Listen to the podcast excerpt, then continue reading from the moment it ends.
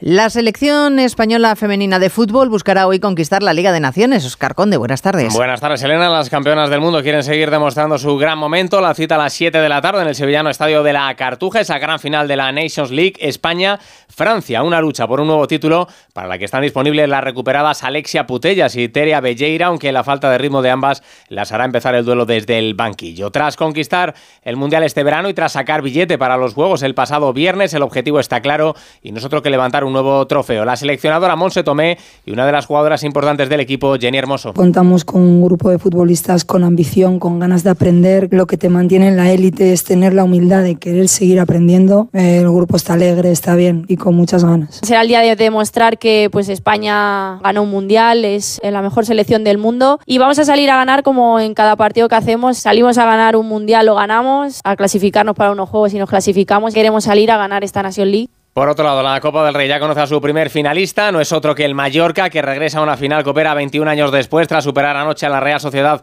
en la tanda de penaltis. El gran héroe de los Baleares fue su portero, Dominic Grave, que ya al filo del descanso detuvo una pena máxima al realista Bryce Méndez antes de que llegasen los goles de Gio González y Oyarzábal para poner el empate a uno durante el tiempo reglamentario. Ya en la tanda de penaltis paró el eslovaco el primer lanzamiento a Oyarzábal y no hubo más fallos hasta que Darder anotó el quinto y definitivo lanzamiento que metía al Mallorca en la final. El técnico Javier Aguirre. No hubo necesidad de incidir en la importancia del partido. Y ellos sabían que puede haber un antes y un después de este partido, ¿no? en el vestuario había más jugadores con descensos que, que, con títulos. Y bueno, pues esa humildad, esa, ese amor propio de ser profesional te lleva a comprometerte, te lleva a competir, te lleva a sentirte que puedes, que vale, que vale la pena el esfuerzo. Espera el Mallorca rival para la final. Saldrá de la segunda semifinal que se va a decidir mañana entre Atlético de Bilbao y Atlético de Madrid. Defenderán los de Valverde en San Mamés el 0-1 de ventaja logrado en el Metropolitano. No podrán contar finalmente los madrileños con Antoine Grisman, que no se ha recuperado aún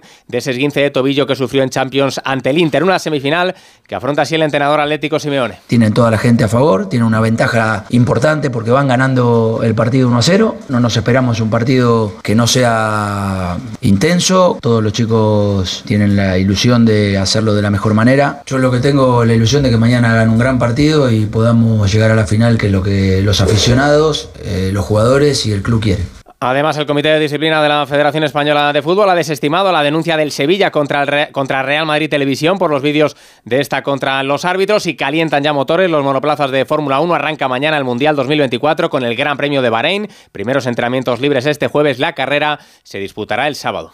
Vodafone te trae Dazón con Fórmula 1, MotoGP y otras competiciones. Llama al 1444 y llévate